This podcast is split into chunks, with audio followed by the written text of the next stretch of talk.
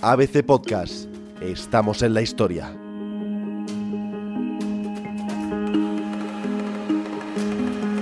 En 1948, nueve años después del final de la Guerra Civil, los espías de la Falange enviaban a Franco informes especiales para contarle todos los detalles que iban descubriendo sobre una conjura monárquica contra el régimen que personificaba el generalísimo. Los monárquicos, parte del bando sublevado y victorioso después de la contienda, estaban buscando un pacto con los tradicionalistas, los más destacados nobles, antiguos políticos derechistas como Gil Robles y con la izquierda moderada que entonces representaba Prieto.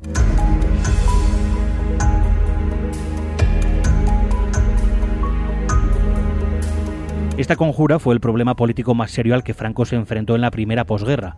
Los periodistas de ABC, Juan Fernández Miranda y Jesús García Calero, han tenido acceso por primera vez a los informes del espionaje que nadie había visto desde que Franco los guardó en su despacho privado. Don Juan de Borbón fue la única persona capaz de aunar las voluntades de aquellos que nueve años antes se habían enfrentado en la guerra civil. Quería ser rey de todos los españoles y que la democracia volviese a España.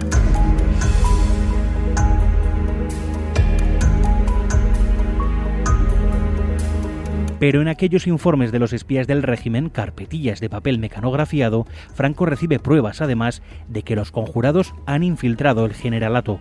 Hay hombres de la conspiración en todos los estamentos, incluso en su casa militar. No es una novela, pero lo parece. Es el relato de cómo aquellos hombres importantes unieron sus fuerzas para tratar de impedir que la dictadura se eternizase. De acuerdo a las conversaciones y documentos intervenidos por el espionaje franquista, fueron un desvelo constante para el dictador. Esa historia se publica ahora en forma de libro trepidante, titulado Don Juan contra Franco, y hablamos aquí con sus autores.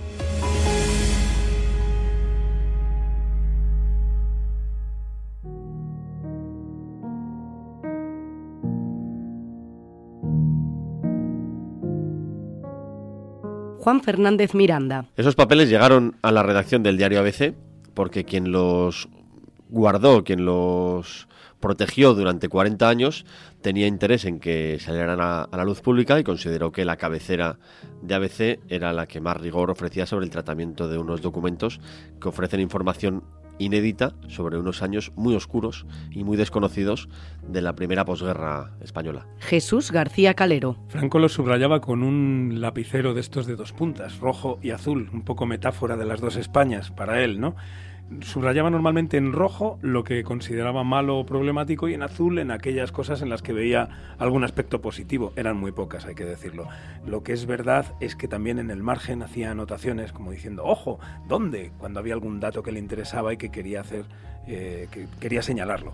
Los documentos ofrecen un retrato de Franco, no solo un retrato de la, de la conspiración, sino del propio Franco, porque a través de sus subrayados podemos observar, podemos descubrir su estado de ánimo, sus temores, a qué le prestaba importancia. Entonces los documentos tienen dos partes. Tienen una parte que es explicar qué es lo que el espionaje ponía en conocimiento de Franco y en segundo lugar, y muy importante desde el punto de vista del relato, saber cómo Franco entendía lo que estaba conociendo. Y eso le da una doble dimensión a los, a los documentos.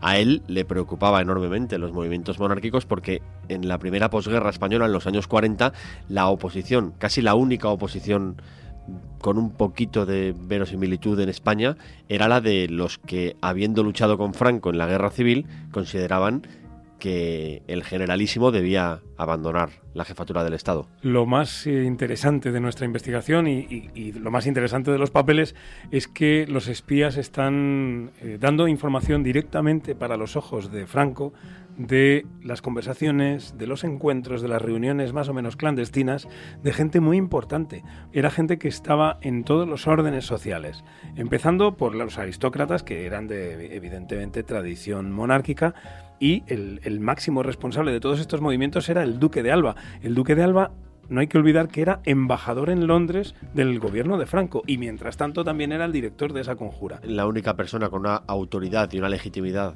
para asumir la jefatura del Estado en España después de la guerra civil es don Juan de Borbón porque representa al régimen anterior a la república que había propiciado o de la que había salido la guerra civil. Él era el heredero de la corona, era el, el legítimo heredero de la dinastía Borbón y él tenía la posibilidad y eso es lo que buscó a lo largo de los años, de buscar en común, de poner en común a todas las personas que consideraban que España tenía que ir hacia la democracia. Esto implica casi una revolución en los años 40 en España, porque acababan de matarse dos bandos y entender en esos primeros años 40 que por encima de ideologías de izquierdas y de derechas había un anhelo superior que era la democracia, era complicado y don Juan lo entendió desde el principio. Él rechazó las ofertas envenenadas de Franco para ser un rey de la mitad de los españoles, un rey falangista, que es lo que le proponía Franco sabiendo que nunca lo aceptaría, lo rechazó de plano y trató de buscar lo que tenían en común todas esas personas. Y al final el antifranquismo es un poderoso pegamento para buscar una salida que solo podía encarnar don Juan de Borbón. El señor Marqués de Aledo le invita a usted a una copa de Jerez a las 8 de la noche. Los espías que informan a Franco concluyen veloces que, como puede verse, este no es el sistema normal de invitación a una fiesta social, sino más bien una citación encubierta. En realidad, se trató del primer acto clandestino antifranquista verdaderamente multitudinario. Acudieron 300 invitados y Franco no lo iba a permitir tras leer este informe de un espía infiltrado en el mitin. Kimberlán hizo un ataque a la situación económica presente, comparándola con la de la España de 1939, para lo cual manejó datos y estadísticas. También habló del régimen alimenticio actual en España, diciendo que este era de hambre, que era inferior en 50% el número de calorías que se administraba el obrero español al que hoy tiene el obrero de la Alemania hambrienta. También dijo que el caudillo que había hecho la represión no podía mantenerse en el poder y que tendría que ser sustituido por cualquier otra persona, aunque él, como monárquico, opinaba que debía ser el rey para restablecer la paz entre los españoles. En el despacho del Pardo se puede escuchar el sonido del lápiz trazando gruesas líneas rojas en el papel, mientras el dictador respira con cierta agitación. ¿Realmente el espía que redactó el informe, sin duda presente en la conferencia clandestina, sería consciente del efecto que esas palabras provocarían en Franco? Al espía, que había visto cómo los monárquicos daban muestras de su capacidad organizativa en las narices del régimen, lo que más le molestó fue que al final de la conferencia no hubo la anunciada Copa de Jerez, lo cual indica que este es un sistema que emplean para las invitaciones. La conjura fracasó. Fracasó en parte porque don Juan nunca hubiera permitido llevar esta intención de, restaurar la monarquía y, traer la democracia a otro enfrentamiento como el que había ocurrido nueve años antes en la guerra. Pero habiendo fracasado la conjura, hay un gran logro dentro de ella, y es que se llegó a firmar de verdad un acuerdo, un acuerdo entre la izquierda moderada que representaba Prieto, la derecha moderada que representaba Gil Robles y todo ese conjunto de militares, de, tradicionalistas, que era, un, conjunto muy importante dentro de la, del bando, digamos, que había ganado la guerra civil, y todos ellos firmaron un acuerdo que hubiera puesto a España al nivel de las democracias de Gran Bretaña o de Francia después de la Guerra Mundial. Cuando don Juan de Borbón se presenta ante los españoles como la única alternativa realista de, aunar al conjunto de, los ciudadanos libres e iguales en, un país democrático, en una democracia parlamentaria, imitando sobre todo el modelo eh, inglés, el modelo británico, la monarquía parlamentaria británica, está enviando un mensaje, don Juan, de concordia, de reconciliación y de apuesta por las libertades. Ese pacto de San Juan de Luz, ¿qué suponía? ¿O qué habría supuesto en caso de haberse llevado a la práctica? Habría supuesto que España habría pegado un salto de 30 años. España habría conseguido, en términos democráticos, lo que no se consiguió hasta el año 75. Acababa de terminar la Segunda Guerra Mundial y empezaba la Guerra Fría mientras que los aliados habían estado continuamente apoyando a don Juan y esa idea democrática de restauración monárquica parlamentaria y de reconciliación, en el momento en el que la guerra mundial había terminado y Stalin dio muestras de tener mucho interés en que hubiera un gobierno débil en España, si era posible, o, que los aliados se encargaran de derrocar a Franco, los, aliados, sobre todo Churchill, se dieron cuenta de que más valía tener un gobierno fuerte, aunque hubiera que, aceptar que fuera el de Franco, que no les gustaba, que arriesgarse a una aventura como la que suponía el volver a instalar la democracia en un país que acababa de salir casi de una guerra civil. Ese contexto internacional también impidió, de algún modo, eh, que, esa ayuda externa en la que siempre habían confiado los conjurados finalmente se quedara en nada. Quindelán supo por varias fuentes que uno de sus grandes amigos en el generalato, Beigbeder, le había delatado y le escribió para reprochárselo. En su respuesta, Beigbeder le explica que la información ya la tenían y le relata el interrogatorio al que le sometió Carrero cuando él aspiraba a un puesto relevante ante la Liga Árabe. ¿Qué pasó en la reunión de Aledo? Yo no soy un soplón. Comprendo la actitud de usted. Yo vengo para aclarar una situación personal. Carrero se levanta con parsimonia y acerca un carpetón con el expediente de la reunión de Aledo. Extrae un papel al azar, lee la referencia de la BBC y le observa como esperando un comentario. La referencia no es exacta. Quindelán ha pronunciado una frase diciendo que en los momentos de peligro todos estaríamos al lado de Franco. Beigbeder bracea ya como un ahogado. Después de esa frase, ni Carrero ni él insisten más. Todo está dicho, sabido, escrito y subrayado por el lápiz a esas alturas. La maquinaria es fría e implacable. Sabe perfectamente cómo moler el carácter de hombres curtidos en el frente de batalla.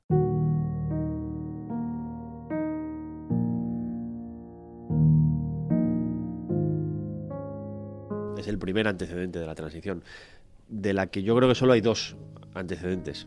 La conspiración que desvelamos en este libro en los años 40 y que concluye en el 48 y el contubernio de Múnich en el 62 la conjura o la conspiración que don Juan propició en los años 40 es el primer antecedente, pero porque llegó a concretar en un documento la reconciliación y la concordia entre izquierdas y derechas. Y tiene el mérito fundamental y para mí casi heroico de conseguir en solo nueve años que los españoles, que los representantes de los bandos que se habían matado en las trincheras entendieran que el único camino era el consenso, el centro y la convivencia. Y eso tiene un mérito y un valor político indudable y sin, sin, lugar a dudas es obviamente un antecedente clave de la transición. Desde un punto de vista histórico, este libro que nosotros hemos tratado como un gran reportaje. Somos periodistas, hemos tenido acceso a, unos documentos y conocemos unos hechos que la historia ha relatado. Hemos hecho con esos hechos reales un gran reportaje sobre este momento histórico. Creo que este libro lo que fundamentalmente aporta son dos cosas.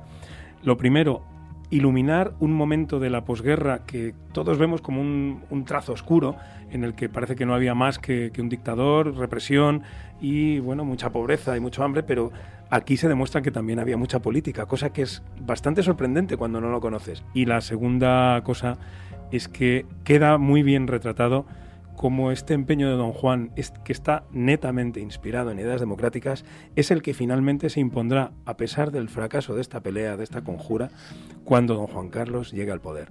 Es decir, que de alguna manera no podemos decir que cuando se encontró con Franco en el Azor y ya había reconocido que, que su conjura no podría triunfar, pactó con él el hecho de que iba a enviar a su hijo a educarse en España, digamos que no es ese, ese encuentro un momento en el que Franco tuerza el brazo de don Juan y consiga lo que no había conseguido eh, cuando lo había intentado, que era intentar hacer un rey a, imagen y semejanza del régimen franquista, sino que lo que hace, y, y, veremos cómo recibe a don Juan Carlos cuando llega aquí siendo niño, lo recibe con toda la prudencia de quien no sabe si aquello es un caballo de Troya de alguna manera, como luego se demostró, porque cuando don Juan Carlos llegó al poder, una vez que murió Franco, inmediatamente puso en marcha todas las reformas que había pensado su padre. Y digamos que estaban conectadas la inspiración democrática de uno y de otro. Hay dos mitos que se rompen con este libro. Uno, que el antifranquismo es solo de izquierdas, y nosotros aquí desvelamos los movimientos de personas de ideología conservadora vinculadas a la derecha, liberales, gente de todo tipo, que son los que se acercan a la izquierda para tratar de buscar una alternativa por la democracia. Es decir, el antifranquismo no es exclusivo de la izquierda. Es verdad que Franco, que era un dictador con dos características, anticomunista y antiliberal, cuando, como decía Jesús, tiene que posicionarse ante la deriva internacional, pone por delante el ser anticomunista pero él no era más anticomunista que antiliberal. Él, la monarquía que rechaza es la de Alfonso XIII por liberal. El sistema que rechaza es la democracia de partidos por liberal. Es decir, Franco era anticomunista y antiliberal. Y este libro revela que en su contra estaban los comunistas o la izquierda y también los liberales o la derecha, incluso los conservadores. Y el segundo mito que se rompe con este libro es una creencia, yo creo que poco extendida, pero creciente, sobre todo entre los más jóvenes, de que hay un vínculo entre monarquía y franquismo. No es cierto, lo acaba de explicar Jesús, no es cierto, porque la única opción en España de derrocar a Franco la representaba la monarquía. La única apuesta por la democracia verosímil la representaba la monarquía. Y como bien ha explicado Jesús, la llegada de don Juan Carlos es el triunfo de la apuesta monárquica de don Juan sobre la apuesta autoritaria de, Franco.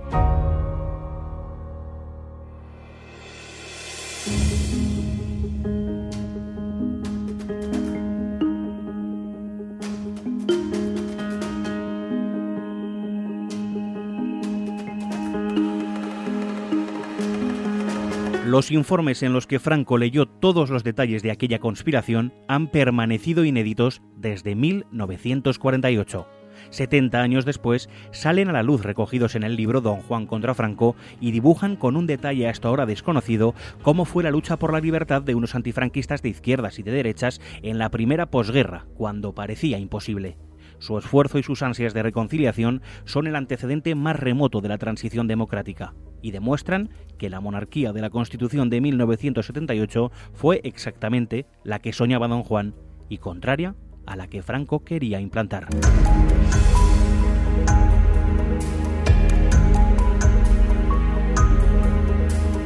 ABC Podcast, estamos en la historia, episodio 4. Coordinación y narración, Diego Moreno. Con la colaboración de Javier Corcuera, Eduardo Rivas, Manuel Pérez Villatoro, Andrea Carrasco y Rodrigo Muñoz. Y con fragmentos del libro Don Juan contra Franco de los periodistas Juan Fernández Miranda y Jesús García Calero.